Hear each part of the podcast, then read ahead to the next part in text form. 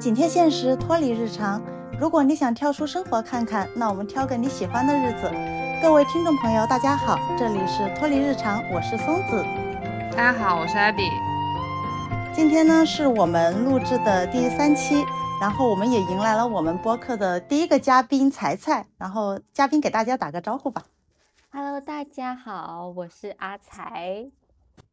嗯，我们第三期的主题的话是搭子文化，万物皆可搭，人类神奇的随机组合。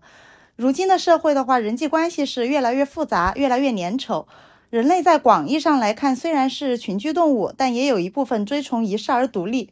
厚重的人际关系带给当代年轻人的社交负重感逐渐增增加，于是生人之上、熟人之下的搭子应运而生。搭子等于合伙人，等于抱有同样目的的人，是当代正在盛行的一种简单、轻松、不被过多情感裹挟的社交方式。因为某种共同兴趣或共同需求，能互相帮助而结成的社交关系，主打一个垂直领域和精准陪伴，比如饭搭子、运动搭子、健身搭子、旅行搭子。嗯，第一个问题就是，首先你有没有找过搭子？然后你是通过哪些渠道找搭子的？这个首先我们。我和 Abby 就是播客搭子嘛，就是我在某书上找的，然后当时我发帖了以后，其实还是有挺多人来询问的。我们才才是首当其冲第一个来询问的呢，但是最后只有咱们的 Abby 付出了行动，所以最后我和 Abby 组组成了一个比较固定的播客搭子，才才成了我们播客搭子的一个呃到场的一个嘉宾。虽然，嗯，我和艾比两个人的 MBTI 显示性格几乎是完全相反的，但好在我们有一个比较有用的共同点，就是我们都拥有计划性和执行力，可以说是，嗯，特别有缘分吧，遇到了一个比较认真的搭子，才能让我们的播客顺利的走到了第三期。其实我们的 MBTI 也不算完全相反了，就是我们都是 J 人，J 人就是说我们都很认同做计划和执行计划这件事情。现在网上不是有一些视频和内容会啊说啊 J 人给 P 人一点小小的震撼之类的，反正 J 人就是很有计划性，然后 P 人就比较随心吧。就聊到这个，其实我想到一个很搞笑的事情，就是我有一个 J 人小伙伴，他的伴侣是 P 人。所以他 J 人会经常在周三、周四的时候就问伴侣说：“哎，亲爱的，我们周末怎么安排呀？”然后他的伴侣就会说：“不知道，还早，还早着呢。”然后就主打一个随缘。然后有一次我跟这个小伙伴约，我们周一就把周六的安排约好了。约完之后，我们俩都长舒一口气，觉得特别舒坦，就觉得哎，这个分类还是挺好玩的。但是就是我以前只知道 E 人和 I 人，就是广泛的，我从来都没有听说过。J 人和 P 人，那这样来看，我我应该也是属于 J 人，因为我的那个 ENTJ 里面是是代表那个 J 是是就是 J 人嘛，是吧？对对，就计划型，它其实就是四个维度嘛。E 跟 I 比较好分，其实 J 跟 P 也比较好分，就是一个有计划，一个比较随心。我就是那个比较随心的 P 人，好像这个怎么好像骂人呢？这个。就是我觉得 P 人就是万物主打一个称性吧。我自己本身其实是不太会去主定的制定一些计划，或者是提前安排一些事情的。那 P 人对待事情的态度应该就是比较开放而且佛系的，但前提就是会在有意愿的前前提下，我们就是都可以都行。就说回到搭子这件事情，我可能还在慢慢适应找搭子这个状态吧。因为我目前的状态还是属于大部分时间都是一个人去做自己想做的事情，比如像去年我就一个人走了大理、喜洲、沙溪、香格里拉、雨崩，嗯，其实也很多朋友跟我说你一个人出去很不安全，但我觉得还好啦。我是觉得说世界上没有绝对安全的地方和绝对不安全的地方，当然女孩子如果要一个人出行的话，也是要做好防护，有一定的戒备心的。然后最近的一段时间，我也是一个人看了两场的音乐 live show，然后一个人去蹦迪，然后看了不少的展览。之前网上不是有一个测评说啊，孤独的第几集是什么？比如说一个人唱 K 是孤独的第几集，一个人看演唱会是孤独的第几集，还有一个人吃火锅，一个人看电影等等。嗯，我看了一下，基本上这些事情我都一个人做过了。我也都做过啊，就我经常一个人去做。我刚刚嗯回来之前，我下午还翘班一个人去看了一个电影，看了那个呃照明商店，然后也经常一个人去看 live，我没有觉得很孤独。我上上上周一个人去爬了武当山，然后一路上都有好多人就还蛮惊讶的，说我一个人来爬山，可能他们会觉得就是比较危险吧。其实你说一个人爬山，包括一个人看电影，我觉得很惬意啊。就是特别是你爬山的时候，你其实不用顾及别人的速度嘛，你自己想快就快，看到好看的风景你就想停下来看一看，或者是停下来吃两口东西都可以。然后到了山顶，其实也可以更好的享受，就是山上的景观吧。嗯，我当时一个人去普吉岛玩，然后我记得我一我跟了一条船出海，然后那个船上面除了我之外，其他全部都是旅行团，然后就有一个江浙的叔叔一直对我说，他说一个人出来有什么好玩的？一个人出来有什么好玩的？就在那个江浙口音的一直跟我讲，一直跟我讲，我当时就嗯非常深刻的认识到，哦，江浙的男人确实话有点多，那湖北男人其实也是这样子的。然后我就跟他说很好玩，他不信，他就一直说不好玩不好玩。然后我就觉得说，嗯，一个人他是有多闭塞和狭隘，就是真的可以表现出来。嗯，说回到一个人旅行，我觉得对我来说，现在目前唯一不好的地方就是旅行它。没有人分担房费，就是会有点贵。然后就是吃饭的时候不太好点菜，比较困扰我。其他真的还是蛮自在的。我本来旅行就爱一个人住，诶，我就算是找搭子，我也是睡大床房。我不爱和别人共享空间。但吃饭我认同你，就是人越多，可以点的菜品会更多一些，可以品尝更多的美食。一个人就可能点一个菜又觉得不够，点两个菜又有点浪费了。对对，特别是我最近也在看一些其他的旅行攻略，比如像去韩国，好像很多地方它你点一个火锅，它只有两人份起点，就是他要么是在挑战我的胃 胃的容量，要么是在挑战我的荷包。嗯，但是我之前约朋友或者是搭子一起去旅行的时候，也遇到过，说我约的那个人他跟我吃不到一起去，这个也还是挺挺烦恼的。不过聊到现在，我我我有点想反思一下自己，到是我的问题还是我朋友交朋友的问题？为什么 为什么感觉玩到一起去、吃到一起去的人好少，然后我就一个人出发了？嗯，我跟你的情况还比较一样的。我经过了很长一段时间的自我怀疑，我就在想，为什么别人都可以和朋友一起，为什么我我不行？但是我现在就接受了，可能就是我生活中和我志同道合的人比较少。但现在我们不是，我觉得你和我挺志同道合的，下次出去咱俩可以约一波。其实，当一次从播客搭子变成了旅行搭子。然后刚才聊到说找搭子的渠道，因为我其实不是一个很主动的人嘛，所以我知道找搭子的渠道大概就是某书了。然后这次播客也是松子主动发起，我作为被动型人格就响应了一下嘛。嗯，那我们的嘉宾呢？我们嘉宾沉默了好久。嘉宾是怎么来看待这个问题的？就是听到你们刚刚聊了这么久，就是会感觉到你们是不是都不太需要搭子啊？就是你们两个的状态也太独立了，就是给人的感觉。然后我自己到目前为止就没有主动的去找过什么搭子，但是我也是通过松子找搭子的那篇帖子过来的。好绕口的一句话，我属于是会对很多事物感兴趣，然后又比较理想主义的人类。想法会比较多，然后执行力会相对滞后一点。包括这一次录播课，松子都提醒了我好多次。找一下理由，就是这段时间工作上确实有一点忙啦，所以我不管做什么都还蛮需要一个搭子的，就一个人就会出现懒得去执行的结果。然后就是，我觉得你们好像都还蛮愿意一个一个人去旅游的，是不是？对啊，我们。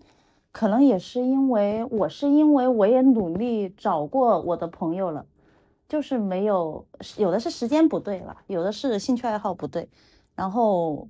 所以很多事情我又不想因为没有人陪我就放弃一些事情，所以我就会自己去尝试。嗯，然后我自己尝试了以后，我就觉得其实体验感也还不错，但是也不是说我嗯就不和别人一起，有有志同道合的人一起，我也挺开心的。对我也是是因为说之前想做一些事情，但是因为迁就朋友的时间啊，或者他想不想做什么的，我就一直拖延，一直拖延，没有去做。我就觉得啊，人生不能这样，想做什么就去做吧，哪怕我是一个人去做。嗯，彩彩是可能他都得和朋友一起，他会觉得一起分享快乐会更开心一点的这种类型。对，就是这样。我觉得我没有办法一个人出去玩，你是担心什么？遇到危险没人和你一起？也不是怕会遇到危险什么的。我我活到这么大，我感觉遇遇到的一些人都是很好的人，只是我只是我觉得旅行吧，就是要跟朋友一起去住一住好一点的酒店，然后去逛一下景点呐、感受一下当地的一些烟火气或者人文。最主要的就是拍很多照片，然后吃很多美食。我觉得这个是没有办法一个人完成的。然后就是要当一个快乐的游客，嗯。打断一下，问你一个问题啊，就是如果说你很想去一个嗯地方，但是你身边没有一个朋友想去，他们时间要么不对，要么就是他们对这个地方不感兴嗯趣，那你会我就去找搭子。这里我又想打断一下，就是艾比她经常会提出这种问题。她上一期播客的时候，她问我，如果你的伴侣在另外一个城市找到了一份很好的工作，你会不会放弃你的一切跟他一起去？想知道松子怎么回答吗？请去听我们稚嫩的上一期，谢谢。对他老是问一些就是我和我和你妈妈掉水里，你先救谁这样的问题。因为我刚刚还就是有一点，就是我不会主动找搭子，这个事儿还得归功于现在的互联网大数据，就他真的不要太贴心，但凡我感感兴趣的，他一定会马上出现在我的任意 APP 上，然后我就会刷到那种比较合适搭一搭的，我就会主动出击，像你我就马上丢一个私信过去。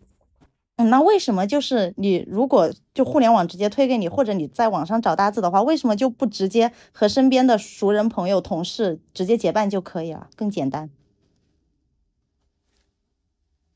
就比如说，就如果旅行的话，对我来说啊，就我没有办法和我身边的人一起结伴的话，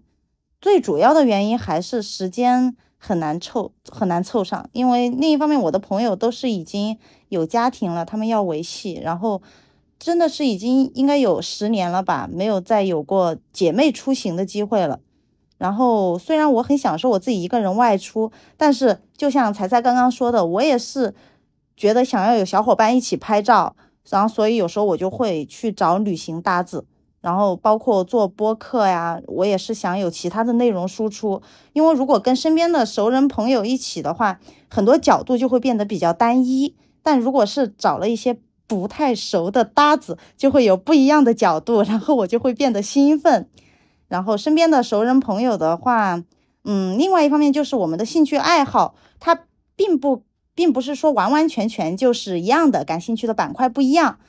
所以的话，强行去做一件事情，有时候就是强人所难嘛。但如果是我通过兴趣爱好相同来找到了一样的就是合适的搭子，大家一起做共同喜欢的事情，就可以一起开心。那大家一起开心，就比一个人开心要更好嘛。嗯，我觉得在外面玩的话，有朋友一起，就感觉上会多一份亲切感和底气。而且我本身是一个非常乐于去分享快乐的人，如果旅行有一个非常完美的搭子，能一起共享快乐的话，那就是双倍快乐啦。然后我本身其实是没有太多找搭子的经历的，找搭子是肯定是因为跟朋友凑不到一起，然后才想要找。话说话说回来，到底是谁发明的找搭子啊？这种及时且高效的社交，竟然可以提高我的行动力。因为 P 人本身就就行动力不高，所以有的时候跟朋友约，就会总是会毫无意外的各种延迟。但是对于给搭子的承诺，就会想要去积极的实施。说到这里，我要分享一个，就是我自己的经历。我有一个非常好，但是非常爱放鸽子的朋友。比如我们前一天在一起玩，然后到晚上各自回家之前，就会流程性的，他会约我第二天要干嘛干嘛。可是到了第二天，他又会找各种事情割我。就上个礼拜，呃，跟他一起打过一场麻将，跟他的家人，结果当天我输了钱。然后晚上他可能想要弥补一下我，就约我第二天去一个下午茶，然后看一下展。因为我还是比较了解他的嘛，我就秉持着一个去不去都无所谓的态度。果然到了第二天，他就给我割了。就是这种事情放在以前，我还是会稍微生一下气的，现在就完全不会了，因为已经习惯了。只能说每次也是事出有因吧，因为他也是有家庭和孩子的人了嘛，所以也能够理解。我自己有时候也会因为突然不想出门，或者临时的邀约，或者因为其他的事情拒绝我的朋友们，就放个鸽子溜一溜啥的。我们对自己的朋友就可以不用讲客气的拒绝，因为有一些扎实的情感基础嘛，可以想干嘛就干嘛。可是对待没有感情的、没有感情基础的自己挑选的搭子，总归还是要有一些有总是总归还是要友善礼貌的。也是不太合适放鸽子的，就我觉得搭子还是要筛选的吧。一拍即合固然很好，但是，嗯，就是搭之前建建议还是需要尽可能的多一些了解，态度上不要求也不期待。我应该算得上是还蛮能包容的，就是可以接纳很多的不一样，但同时我也还蛮坚持自己的性格，不太会因为别人去轻易的改变自己的一些想法。我觉得自己的感受才是最重要的，其次都是其次。我们找搭子的出发点不也是想丰富一下自己的生活嘛？嗯，然后网上不是都说人与人之间都是有弊的嘛？你一定会因为你先是你自己，从而导致你会碰上什么样的人？你会因为选择、因为经历、因为需求，从而跟其他人产生一些链接。我是抱着这样的态度去看待搭子这件事情的。所以也没有碰到过不太愉快的一些经历，因此我常常就是心怀感恩，就是感恩我遇见的都是一些好人，叫你们都很好。艾比呢？艾比是怎么来看待？就是为什么不和熟人找搭子，嗯，一起搭子做事情，要到网上找搭子？嗯，其实这个问题对我来说就分成两种不同的情况嘛，就是一起玩还是一起做事。一起玩的话，其实松子应该也感觉到我，我不是那种喜欢让别人迁就我的人。就是如果我想看演出、想看展览，我身边的小伙伴如果没什么兴趣的话，我就自己去了。嗯，这个就有点像我们第一期聊过的话题，就是我感觉我身边的同类其实不是很多。大家有兴趣的话，可以去听一下我们稚嫩的第一期。对对对，广告时间，大家有兴趣可以听一下我们的第一期。啊，反，总之我是觉得说我自己不太擅长软磨硬泡去达到目的，可能也不是很擅长谈判和提需求吧。就比如像如果要旅行，因为我现在是自由职业嘛，时间基本上跟上班族的朋友是对不上的。然后另外一方面，我觉得可能有一些嗯表达障碍，或者说是讨好性人格，或者说是习惯性的谦让，反正就是如果两个人遇到分歧的时候，我就很容易妥协。就比如像，如果他想吃这个，我想吃那个，我大概率就会去迁就对方，因为其实很多事情我觉得自己也不是特别在意吧。然后这种迁就其实也发生在生活中的方方面面，但实际上我也想有自己的节奏，我有自己想看的、想玩的。就目前而言，我还没有找到一个很好的方法去平衡自己的需求和别人的需求。也确实很难遇到这么合拍的人，就是我喜欢的也一定是他喜欢的，所以就一个人的时间，一个人的时候比较多吧。嗯，刚想到一件事情，可能就是那个事情让我觉得说我以后宁愿一个人旅行，也不想再随便找旅游搭子了。就是我之前在国外读书的时候，有一次，嗯，机缘巧合跟我朋友的两个朋友一起出去旅行，然后这两个人我之前是都是不认识的。因为我朋友他签证没有过，去不了，所以我最后就跟他的两个朋友一起出去。那个时候我其实没什么概念，因为我觉得我性格也还好吧，就觉得应该跟别人合得来。后面我们三个人就出去玩了十几天。然后其中有一个女生，就是她性格，嗯，她人不坏，但是她性格真的是有点强势，也挺自我的。就是我感觉跟他相处起来真的好累，就是他会事事苛责你，就你这样做也不对，那样做也不对，然后他就要这样，他就要那样。插一句嘴啊，我插一句嘴，就是其实我也是比较强势的性格啊，然后。然后，但是我又有一点讨好型人格，就一般就是要么我安排，要么别人安排，我就照着做，我也不插嘴。就是但是如果是性格强势的话，真的会让人觉得相处起来非常辛苦吗？我看你说的。其实我没有觉得说你强势哎，我觉得你其实挺能够感知到对方的感受，也会在安排的时候照顾到方方面面。就是我，我觉得你安排的时候应该考虑到了很多事情，只不过有一些人可能他并不知道你考虑了这么多，他会觉得说你好像就自己在自作主张。但我能够感觉到你应该，你应该是能感知到很多事情的。然后就我跟你的相处而言，我觉得你。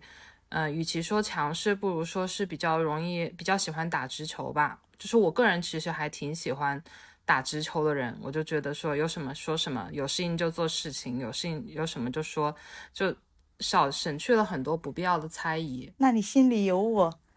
感恩的心。好，你继续，你继续讲你的故事，你的那个强势的女搭子啊，强。强势女搭子的故事，就是有一次我记得很清楚，那个事情真的有点惹到我了。就是我们当时在一个城市，因为欧洲很小嘛，然后你可能时间也比较赶，然后我们那个时候也很贫穷，贫穷的学生，然后我们在那个城市只住一个晚上，可能第二天下午就走了，然后早上那个青旅就会有组织说一起逛一下那个城市，就像现在的那种 city walk，因为我们待的时间也不长。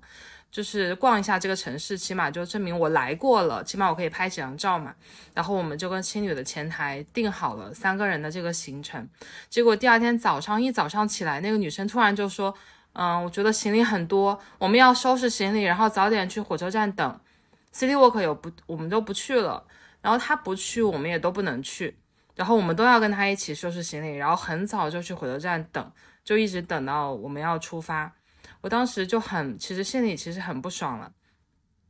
但是我还是去青旅的前台，就跟他们说，啊，可能我们不能参加活动了，对不起，我们要取消。然后那个前台其实入住的时候，他也跟这个女生打过几次交道嘛，他当时就很认真的看着我，他说，选择朋友很重要，选择一起旅行的人更重要。对我也觉得选择一起旅行的人超重要的，要不然就可能好不容易才。得来的一次假期，一次旅行就会毁于一旦。因为我曾经就是，嗯，和我同事一起出去玩，但是是一个不太平时交集比较少的同事，刚好两个人的假碰在一起了，就一起去了厦门。然后他是比较喜欢住青旅，因为他可能费用方面会比较紧张一点。然后，但是我睡眠不好，我是更想住商务酒店的，就那种窗帘一拉，伸手不见五指的那种，可能我更容易入睡。然后我也我也没有说，就我讨好型人格的，我就没有说，我就和他一起住了青旅。然后整个旅程我都没有休息好，因为没有休息好，我整个旅程都没有玩好。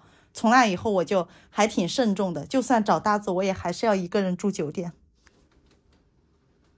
其实，在你说这个事情之前，我我还反思过自己。我在想说，哎，松子他可以跟比如像同事或者是旅行中认识的人一起玩，还有包括我也认识一些朋友。嗯，他们也可以就是找到不是那么熟的人一起去旅行，觉得好像不是很在意说，比如像跟同事一起约旅行这件事情，我就反思自己说，是不是因为我不太善于表达自己的需求，也不太善于去跟别人处理好这种关系，所以，嗯，我妥协的时候，其实对方不知道，但我心里很难受，然后我为了避免这种妥协。然后选择了一个人，但我没有想到的是，因为我觉得你还挺直球的嘛，就蛮多时候还挺坚持自我的。我没有想到说你也有过这样的经历，我肯定是有的呀，并且我是改变过的，就是我曾经其实是和你一样的，我我在乎别人的感受，在乎别人的嗯想法，超过了在乎我自己的感受和想法。然后有很多事情，我就觉得嗯，只要我不开口，我不说，我忍一忍，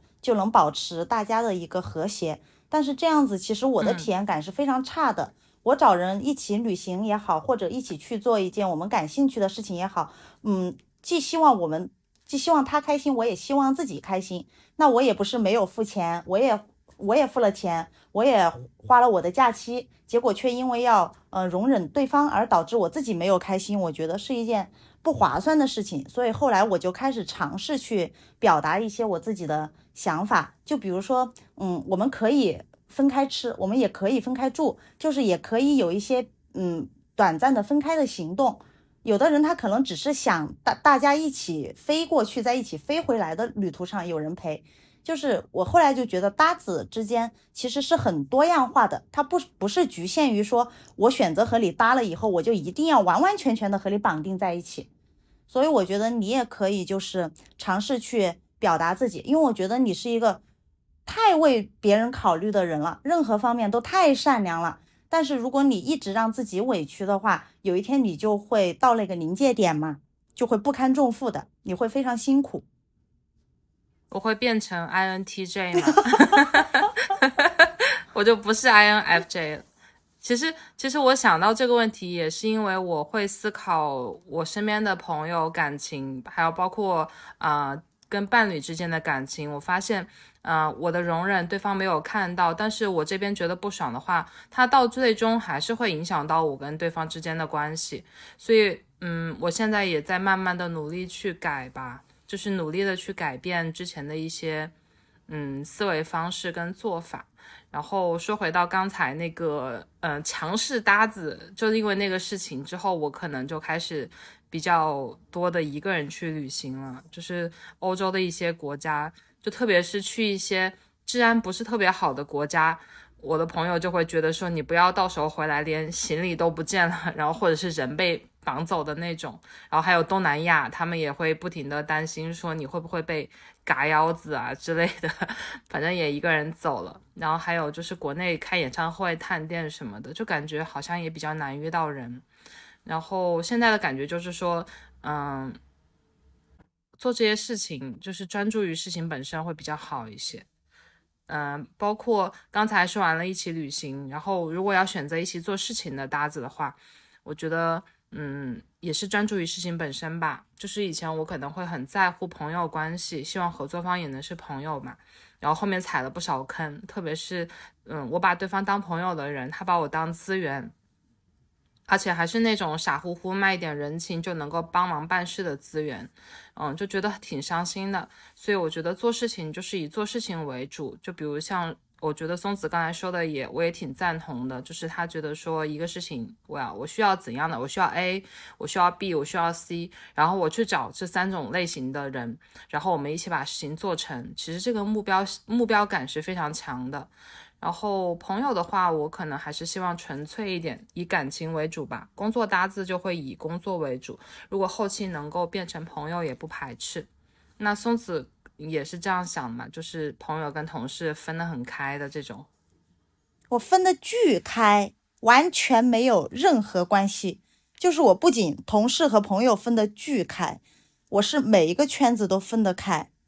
画画的圈子、追星的圈子、户外的圈子、工作的圈子、本地的圈子、外地的圈子，全部分开。就是我，我其实非常害怕在一个圈子里面，然后被另外一个圈子的人认出来。就也不是说我做了什么亏心事，就是我会有一些很奇怪的边界感。我在不同圈子里扮演的角色和展示的性格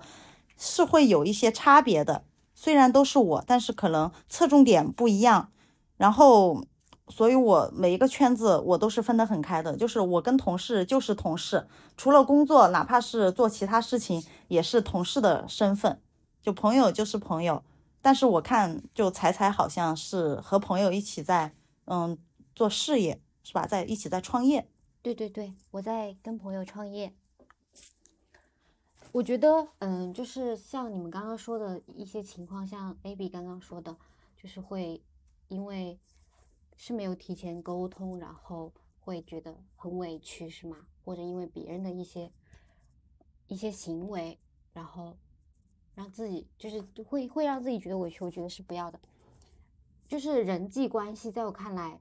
沟通是非常重要的一个前提。像我跟我的朋友一起创业，我们会首先我们本身是很好的朋友，但是除此之外，我们又是合作关系，所以我们会前期会有拟定一个就是合伙协议，我们会提前把呃就是利益方面的东西都说得很清楚。而且跟其他的一些搭子也是，不管是出去旅游的朋友，或是嗯，就是会随行的一些朋友的话，就是会一一定是要提前把呃，就是自己介意的事情和有关利益的事情会提前说清楚，这样就会避免后期有一些呃谁觉得委屈、谁觉得不公平的情况发生。我的星座属性里面其实有一些天秤属性的，会非常的追求公平这件事情。对，啊，那你这相当于你是有一个创业搭子，直接拉高了我们今天这个搭子话题的一个高度。怎么说呢？对啊，因为像我我的搭子基本上都是旅行搭子会更多一些。就像我今年去大理的话，我提前是没有专门找搭子的，是到了我本来是想完成一次独立旅行的，就想过去散散心。然后到了那个民宿以后，我就自然的和民宿的老板还有其他住客成为了搭子，一起吃饭，一起爬山，一起去尼姑庵吃斋饭，然后晚上一起在民宿的大厅里面聊天唱歌。但当时真的好开心啊！就大家明明很陌生，然后陌生到连彼此的真实姓名都不知道。然后那一刻又离得非常近，就近到可以同悲喜嘛。我们会一起，嗯，就是讲述自己生活中、工作中遇到的一些问题，然后这些搭子就会以一个比较客观的那种角度来提出一些建议。所以我觉得这也是搭子的一部分意义吧。嗯，说到旅行中的搭子，其实我也不完全都是惨痛的回忆嘛，就是还是三那个那次三个人的旅行。然后我的两个小伙伴，他们到了青旅之后就想在房间里看综艺，但是我就觉得说你来都来了，你就我就很想出去走一走嘛，然后就啊误打误撞的就在那个青旅的公共休息室里面就开始摇人，就是摇摇人想一起去看当地一个很有名的表演，然后我就摇到了一个马来西亚的小哥哥，我们俩就一起去，但关键在于那个小哥哥他讲的是法语，然后他英语奇烂。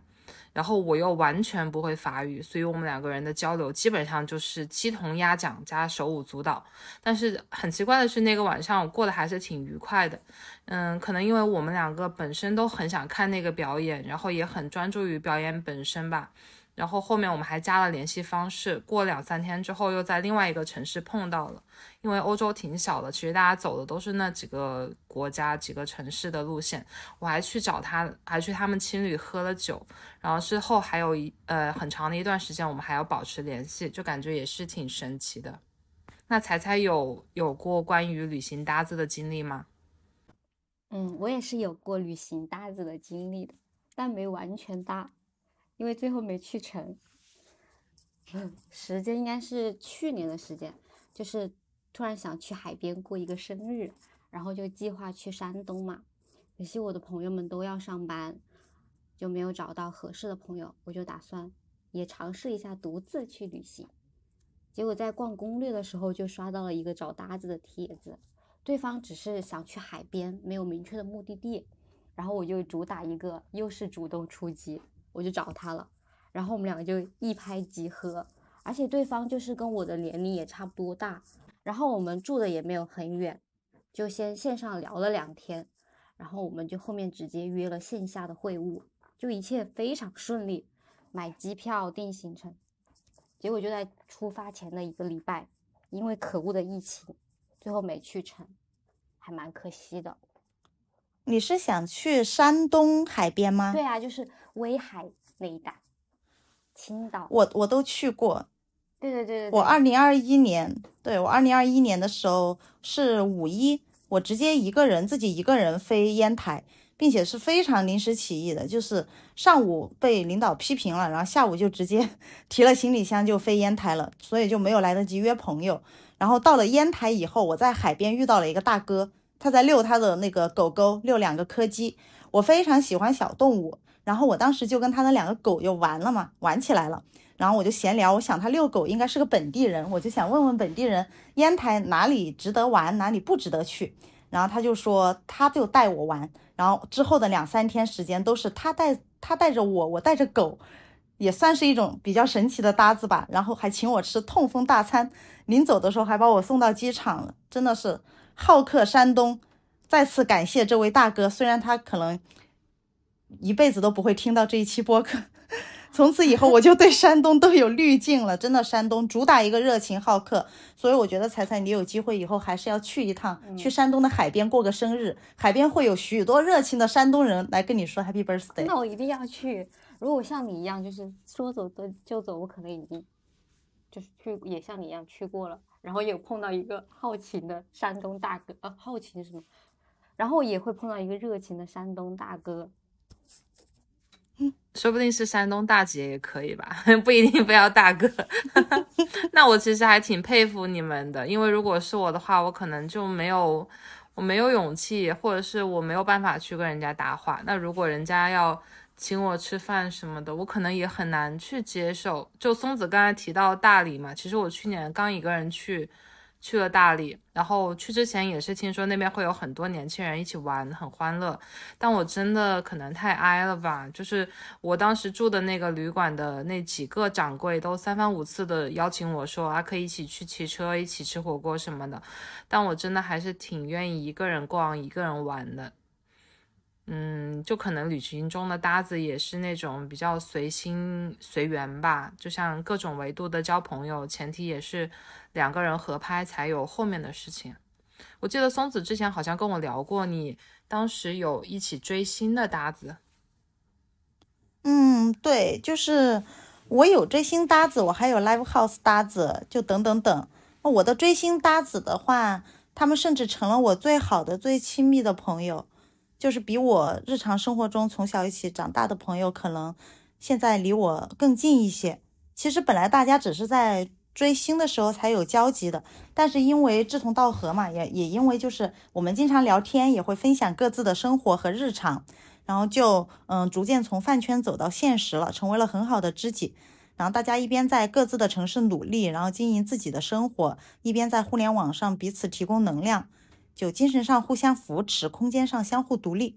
追星真的是我觉得是一件还蛮好的事情。就建议大家追星。就虽然饭圈文化有许多偏执奇怪的部分啊，就是去其糟粕，留其精华，但是饭圈也是一个很好调整现实生活中的情绪、缓解压力的一个乌托邦。就对于我来说是这样的。嗯，我其实挺赞同你说的。其实我也很能理解你说。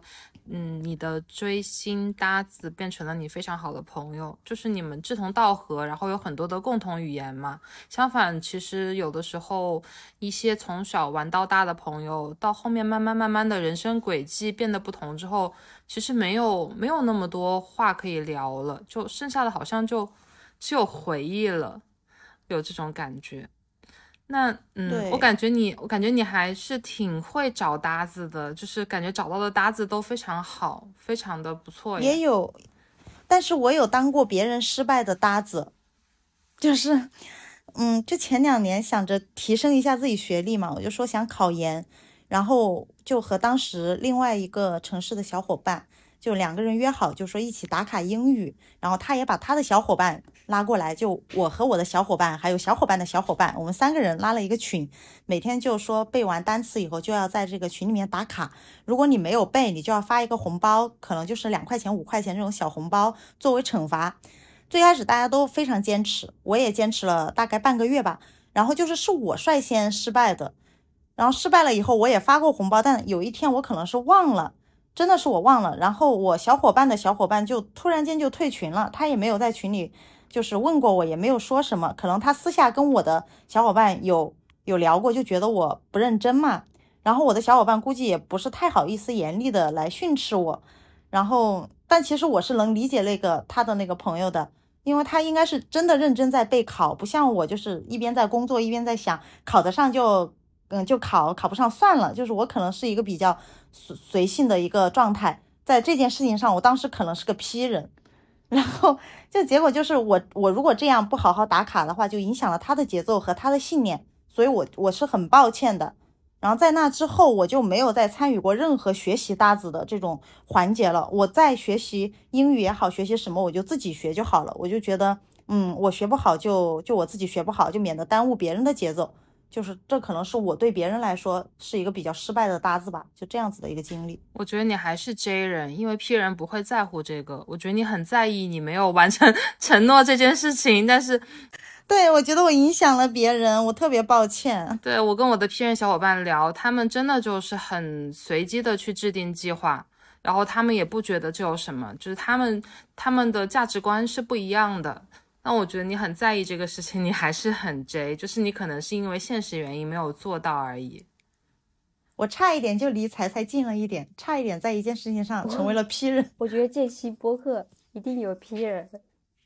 一定有 P 人要在下面为自己证明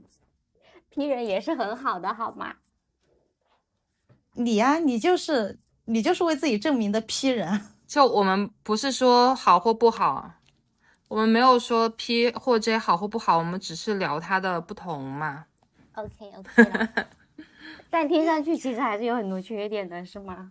嗯，其实不是缺点，我觉得只是对于，就像对于，就像对于 P 人来说，J 人的有一些属性可能也会成为像缺点啊，就我们的严苛，我们的仔细，可能对 P 人来说都会比较有压力，跟我们相处都会觉得累。那同样的，可能对于 J 人来说，P 人的随性。嗯，P 人的无计划性对我们来说，我们也会觉得，那我们的事情如何推进很没有安全感，这些就是比较相对的，但是不不算是缺点了，只是一个特点。原来会让人，让原来这种这种特特性，这种特征会让人觉得没有安全感吗？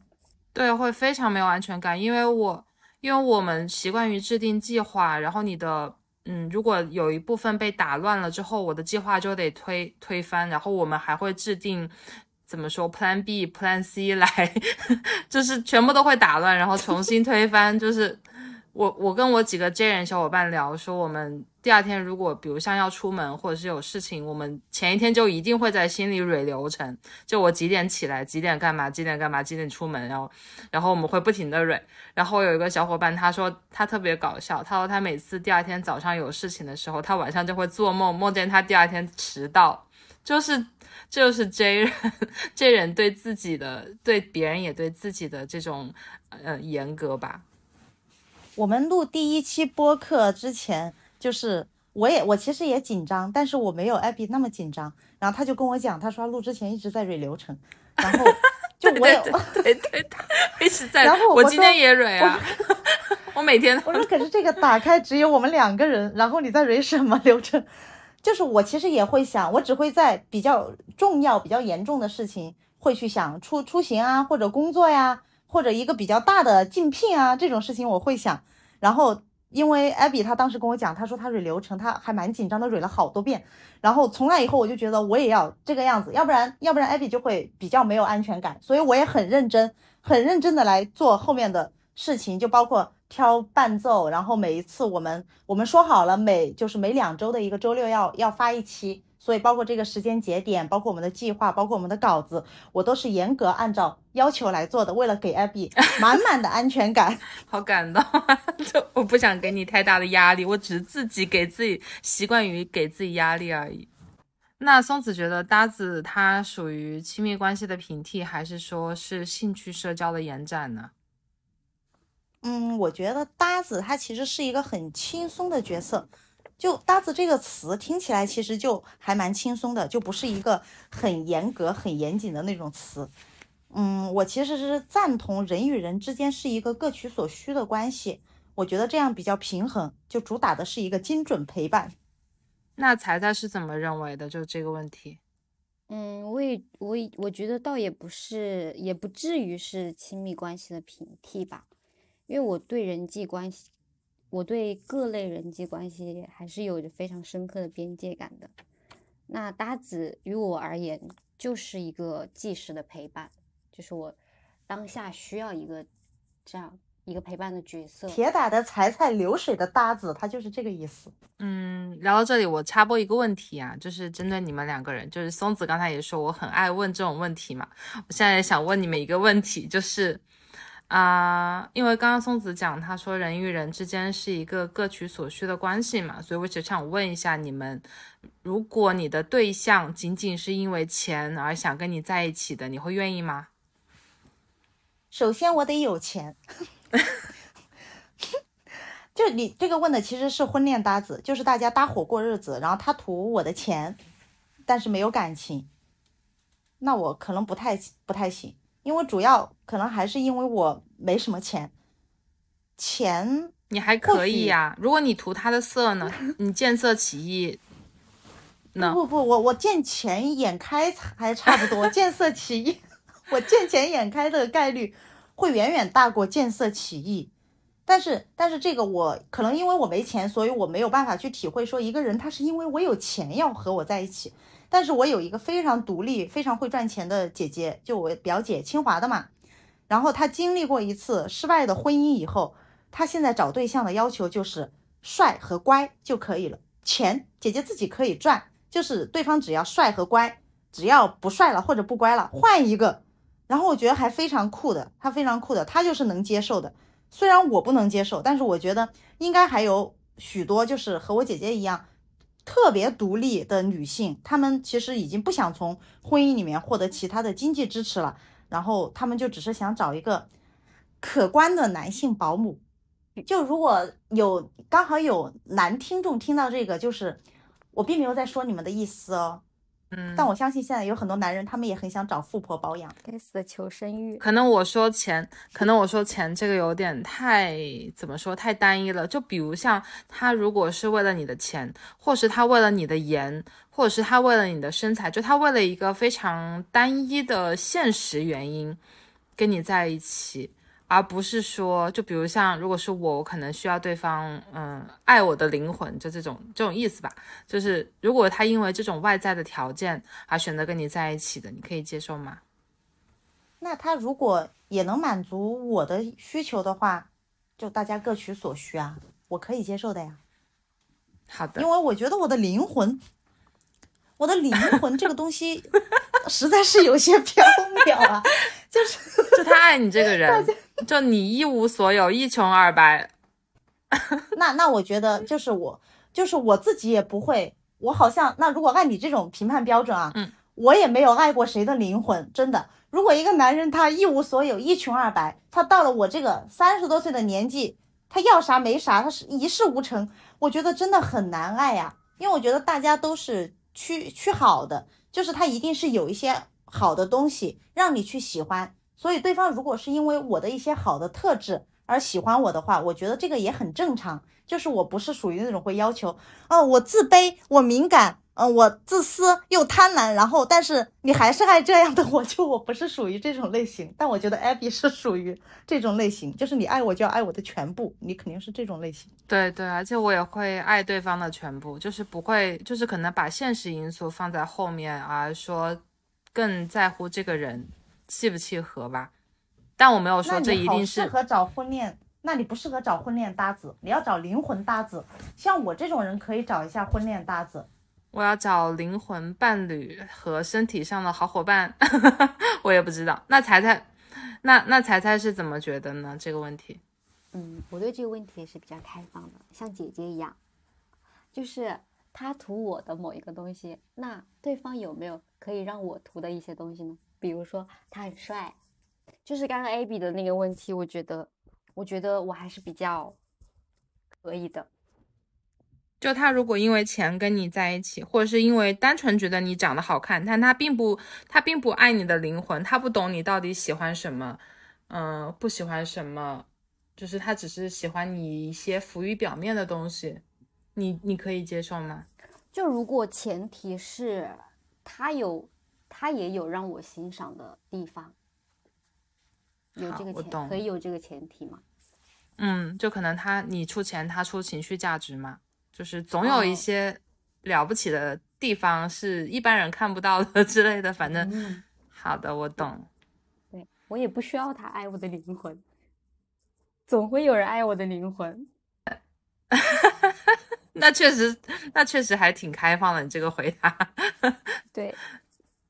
嗯，因为我问这个问题，是因为我其实最近也在思考嘛，就是如果你的朋友，就而不是伴侣了，就是你的朋友，可能对我来说，朋友会更纯粹一点，就是他是对你有所图而跟你一起玩，你会介意吗？因为我因为我最近清理了几个长期关系嘛，就是我一直把对方当很真心的朋友，遇到事情我都会毫无保留去帮助对方嘛，就不管我的资源还是什么的，我都会嗯没有计较的拿来跟对方对方分享。可能狮子座吧，狮子座就很喜欢这种啊，我罩着你啊 这种感觉。但是后面发生了。对，然后后面发生了一些事情，就是让我意识到对方其实他没有把我当真心的朋友，而是在不团呃，而是在不不断的白嫖我的资源，就是这样的不对等让我很心寒。嗯，另一方面也让我意识到我好像更在乎比较纯粹的关系，就是合作也不是不可以，但是我对于你的定位是先是朋友，再是合作伙伴，所以我就会希望将感情放在利益前面。但是我最近也有读到一些言论嘛。因为我知道我自己是一个非常理想化的人，我也希望自己能够脚踏实地，更加接地气一点。我就看到有人说啊，你在这个现实的社会上，你要从利益角度去考虑事情，而不是从感情角度出发，这样的你才算得上是成长了。就是对此，你们是怎么看待的呢？就其实从理性上说的话。我觉得平衡的关系就是互相有所图，经济上的或者精神上的，嗯，但是就是我在爱情和友情方面，我是我是不一样的。就像刚刚你问，如果是伴侣的话，我的答案就是可以，大家可以是各取所需的这种关系。但是如果是我的朋友的话，那我是比较感性一些的，就是我的朋友如果需要我的陪伴或者需要我的资源，我是乐意的。嗯，也是要看对方能带给我什么。就如果他单方索取时间久了的话，被索取方就会非常累，那关系就会失去平衡。我然后我我赞同你说的，先是当朋友，然后再是当合作伙伴。就在我这里，如果是朋友方面的话，利益永远不会凌驾于感情之上。就算我是很理性的人。就是我能接受我的伴侣可能是看上我的外表，但是我还是希望我的朋友跟我是比较嗯知心的那种那种那种交往方式。然后我也很难为了个人利益去做伤害彼此感情的一个事情。嗯，所以我觉得如果就是说你刚刚说的你这个朋友，他只是想白嫖你的资源嘛，让你非常难过，你其实是可以。就是跟他开诚布公的谈一谈，如果是有误会，就解决误会嘛；如果没有误会，他就是理直气壮的白嫖你的资源，然后并没有就是好好的用心对待跟你之间的友情的话，我觉得结束了也就结束了。还有那么多朋友呢。比如我，对，就 其中有一个朋友，就是我们发生了一些事情之后，我当时其实真的挺难过的，因为我们是十几年的朋友吧，就见证过对方很青涩的那段时间，也一起经历了一些事情。虽然之后我们都在不同的城市，但至少每年也会见一见。就是在我心里，我是真的把他放在很好的朋友的位置位置上的。但是中间发生那些事情呢，我当时也是想着说。我还是需要去找他沟通，虽然我是一个非常回避的人，但是我把他当朋友，所以我愿意去走出这一步去找他沟通嘛。所以后面我就去找他，想把事情说清楚，我就主动跟他联系，然后我也很主动的，我就是自己过去，因为他离我那边真的有点远，然后我就很想很真诚的以朋友的身份跟他聊一聊这个事情，但是他全场都在跟我打太极、打官腔。兜圈子就是没有一句真心话，就后面聊，后面聊了，我就我就懂了。就是虽然以前我们曾经是很好的朋友，但是人可能都会变吧，就是有些事情就留在过去吧。然后后面他其实还联系过我几次，就是有点那种无事不登不登三宝殿的那种事，就是遇到事情会找我，不是太难的，我就顺手帮他做了，因为我真的不是太。会跟别人撕破脸的那种性格，嗯，我觉得他可能没有察觉到我内心的改变，觉得我还是像以前那种就是傻乎乎、傻白甜、容易被白嫖的人。因为他最近又联系我，又要我约我这边的一个朋友组局，把我的朋友变成他的资源。我当时真的非常无语，我就我就直接拒绝了。然后因为我觉得说你白嫖我可以，但是你不能通过我白嫖我的朋友。不不不，就他白嫖你也不行，这点你还是得跟彩彩学，要支棱起来。坚持自我，有自己的想法，对吧？对，自己就是自己才是最重要的，嗯，其次都是其次，我们一切感受都以自己为主。就像我以前也会跟我的朋友说，就是在工作上啊，会受到一些委屈，然后再跟我说。说的时候，我就会告诉他，你自己的感受才是。那你们在找搭子的时候，你觉得，嗯，找搭子它有什么利和弊端呢？那我目前还没有从搭子那里获得过什么伤害。就虽然我觉得寻找搭子是一个广广泛的、普遍的方式，但是我觉得要提醒一下大家注意安全吧，因为可能也有不法分子或者道德低下的人会打着找搭子的幌子行骗嘛，特别是对女生，可能会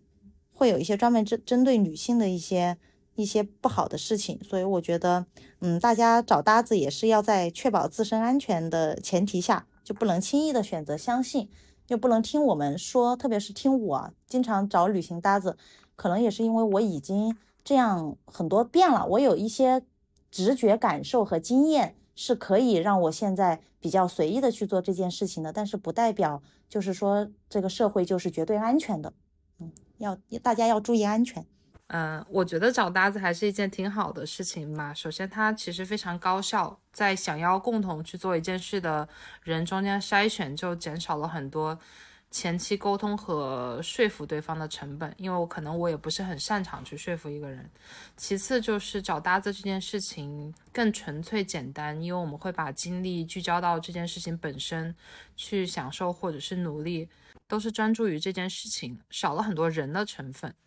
然后搭子的弊端当然也是有的，就是说，嗯，一个陌生人参与进来，那你们两个想要合作，想要共同去做一件事情，对于对方的做事风格乃至人品都是考验嘛。我觉得我跟松子作为接人来说，都还是属于做事比较认真的。估计我们两个都体会过很多次被人撂挑子的时刻吧。反正我感觉我挺就是挺经常遇到的，因为接人真的很在乎承诺，就是对于约好的事情、约定的时间，我们是真的很在意。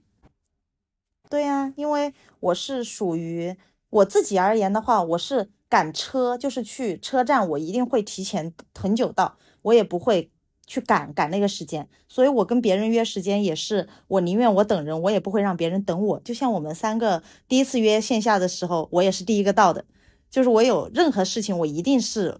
会在乎这个时间的。我今天为了按时来录这个播客，我下班回来吃的是昨天的剩菜，我都没有专门再去做新的菜，因为我觉得来不及。就是有任何计划的改变，可以提前跟我讲，我是我是很好协调的。但是如果没有提前跟我讲，然后就擅自改变了的话，就是不是一个合格的搭子，我就会有点生气。但是我现在也会试着慢慢去理解 P 人的随心跟随性嘛。就是不管怎么说，搭子这件事情更多的其实是依靠个人约束，因为你也其实没有其他办法可以去约束对方。嗯，并且还有一个方面就是，万一真的就是找到了不太合适的搭子啊，就是可能会导致那一段经历不太美妙嘛。但是我是可以接受这个试错成本的。我现在可以接受，对对，就像松子所说的，如果选择了这个方式，享受了这个方式带来的便捷的同时，当然也要承担相应的风险嘛。这点对所有事情都是一样的。那那你赞成搭子是朋友的试用期这个说法吗？嗯，那要看怎么定义朋友，因为在我这边的话，朋友是非常严重的一个身份，就是我很少会说谁是我的朋友。哪怕是我，嗯，玩的比较久的，可能我也只会说他是我关系比较好的同事，嗯，他是我比较好的学妹，就是我很少会说这个人是我的好朋友，所以我总觉得我朋友非常少。但是就算我只是找搭子啊，没有用朋友来形容，我也是会抱着百分之百的真诚与热情去完成我和每一个搭子就约定好的事情的。这一点其实我跟你还挺像的呀，就是所以说我们能够合作三期播客还没有闹掰也是有原因的，因为我其实我也很喜欢一个人嘛，就有的时候我挺想逃离人类的，然后我也觉得朋友他是一个不一般的身份，不会轻易的让对方走进我的内心。当我认识新朋友的时候，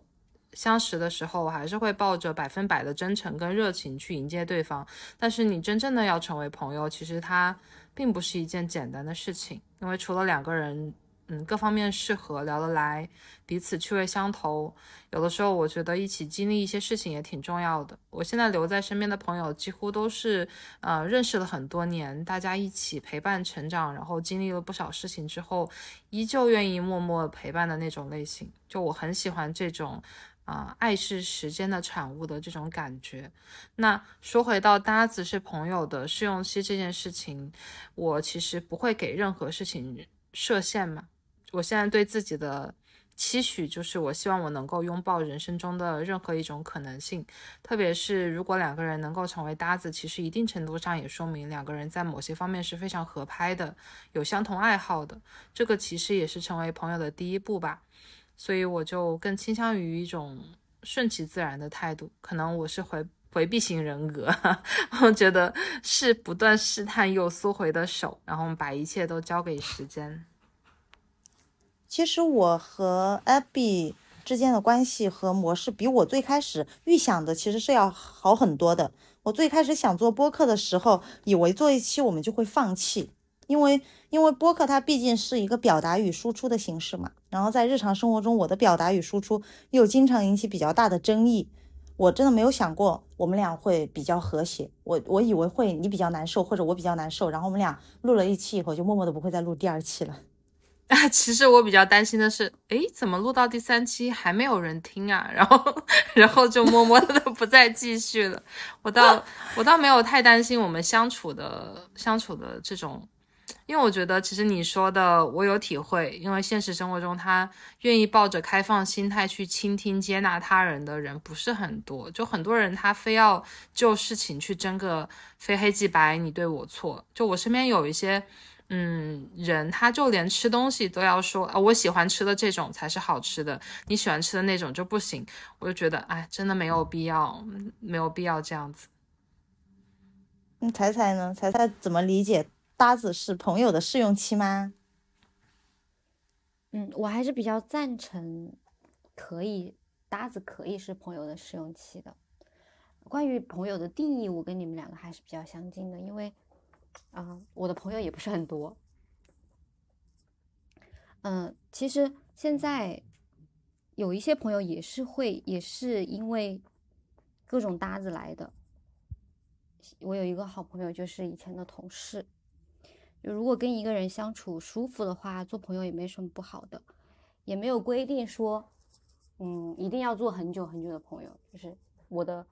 呃，我就是主打一个享受当下。你那我借这个平台感谢一下，一路走过来，在各种事情上陪伴我、鼓励我和愿意和我合作、给了我各种帮助的各种各样的搭子们吧。那我感谢一下那些离开我的、给我上了一课的人，感谢你们让我成长了，谢谢你们。彩彩有想感谢的人吗？没有，批人主打一个随性。我感谢一下宇宙吧，可以吗？可以。感谢我自己。希望宇宙能够收到你的信息，他一定会收到的。嗯，人与社会的话就是不可分割的嘛，有人的地方就有江湖，有人的地方就有江湖。这句话真的是很多长辈，包括我的领导都跟我讲的一句话。就人和人之间是渐行渐远还是渐行渐近，是顺其自然还是事在人为的话，搭子他都拥有无限可能。以对抗孤独，以消磨时光，利用交流的共鸣与同频共振。搭子之间是形成了奇妙的默契，然后享受了彼此提供的认同和陪伴的。好，我们这一期的关于搭子的一个讨论话题到这里就结束了。然后，听众朋友们如果有相同的感受和奇妙的经历，欢迎在评论区与我们进行讨论。我们下一期再见，拜拜。耶，下班了，下班了。